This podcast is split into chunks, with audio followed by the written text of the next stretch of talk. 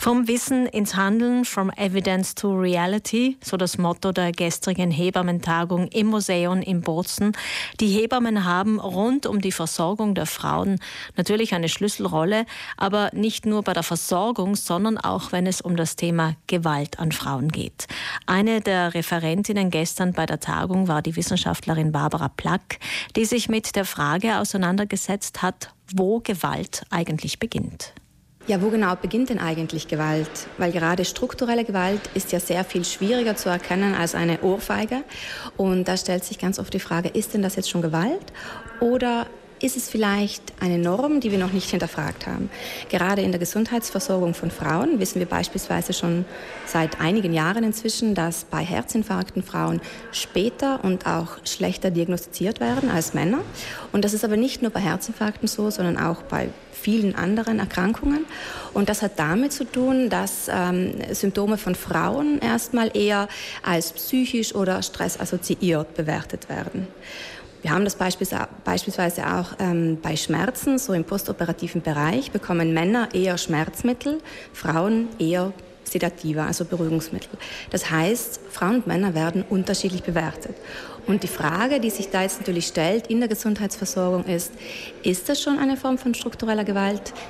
Ja, ist es. Und ähm, die Herausforderung, die wir jetzt haben oder die vor allem auch äh, das Gesundheitspersonal hat, ist diese diese Form von Gewalt zu erkennen und dann auch dementsprechend äh, dagegen zu wirken.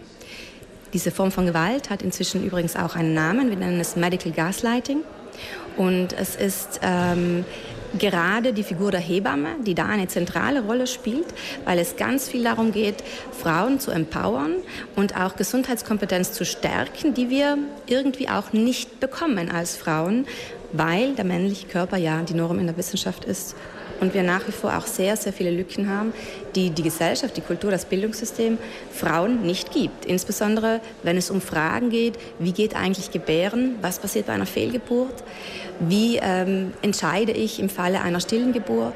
Das sind alles Themen, über die sollten wir doch eigentlich Bescheid wissen. Das tun wir nicht und da puffern die Hebammen sehr, sehr viel ab, indem sie die Gesundheitskompetenz der Frauen stärken, auch Präventionsarbeit leisten, die sehr wichtig ist. Das sind natürlich mehrere Ebenen jetzt interessant. Vor allem die Ebene fangen wir bei jeder einzelnen von uns an. Was kann jede Frau also tun, um gestärkt gegen diese strukturelle Gewalt anzugehen? Wahrscheinlich auch einfordern, das, was wir wirklich brauchen und nicht nur stillschweigend hinnehmen? Also ich glaube, es ist manchmal als Frau auch tatsächlich schwierig, die eigenen Bedürfnisse zu erkennen, weil wir werden ja nicht dahingehend sozialisiert.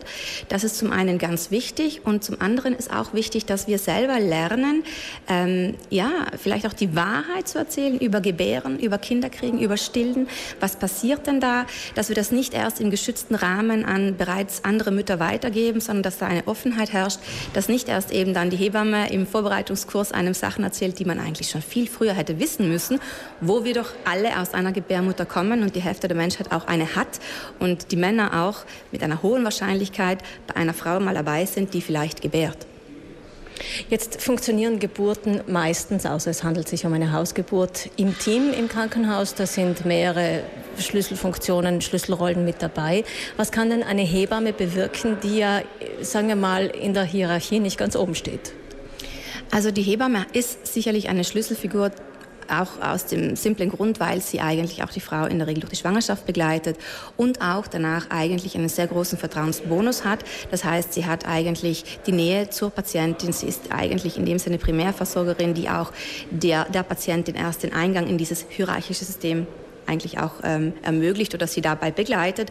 Und insofern ist sie natürlich die zentrale Vertrauensfigur. Und bei einer Geburt, die zwar also im Hintergrund natürlich ist ein Team im Krankenhaus, aber in der Regel ist es die Hebamme, die eigentlich den gesamten Geburtsweg begleitet. Und was viele eben auch nicht wissen, bereits in der Schwangerschaft und auch im Wochenbett und auch bei stillen Geburten und auch bei Fehlgeburten und auch bei Schwangerschaftsabbrüchen eine wichtige berufliche Figur und auch Referenzperson für die Frauen und Männer sind. Jetzt sind die rund, äh, rundum Umstände teilweise sehr unterschiedlich bei uns im Land. Es gibt äh, Sprengel, wo es absolut normal ist, dass Hebammen Hausbesuche machen. Andere, wo das gar nicht üblich ist. Es gibt äh, Erschwernisse manchmal im Krankenhausbetrieb, wenn es Hebammenwechsel gibt, also dass eine Hebamme von Anfang vielleicht bis zum Ende über eine zwei Tage dauernde Geburt dabei sein kann, ist organisatorisch schwierig. Das heißt, das macht die Arbeit, erschwert die Arbeit der Hebammen dann schon auch rein durch die Organisation, wie das Ganze organisiert ist.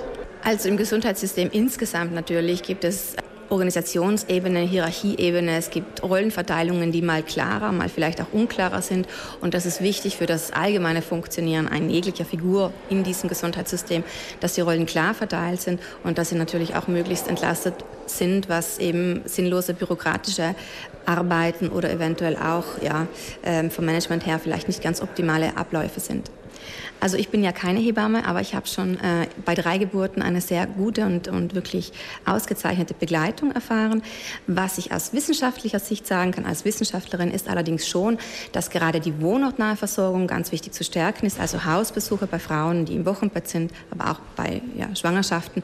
Und was auch deutlich aus der Wissenschaft hervorgeht, ist, dass natürlich auch Geburtshäuser eine sehr gute Variante sind, um Gewalt, jegliche Art von Gewalt, auch strukturelle Gewalt, einfach zu senken, also das Risiko zu minimieren und auch einen guten Arbeitsplatz für Hebammen und für das Pflegepersonal zu schaffen. Gibt es aber derzeit nicht in Südtirol, diese Geburtshäuser. Die Wissenschaftlerin Barbara Plack war eine der Referentinnen gestern bei der Hebammentagung in, im Museum in Bozen. Referentin war auch Rechtsanwältin Silvia Fedrizzi, die die gesetzliche Lage erklärt hat. Sie hat gesagt, bevor es einer Frau gelingt, aus einer Gewaltsituation auszusteigen, trennt sie sich im Schnitt siebenmal von ihrem Partner. Und die Verschärfungen der Gesetze der letzten Jahre bringen tatsächlich auch Verbesserungen für jene Frauen, die in Gewaltsituationen leben müssen.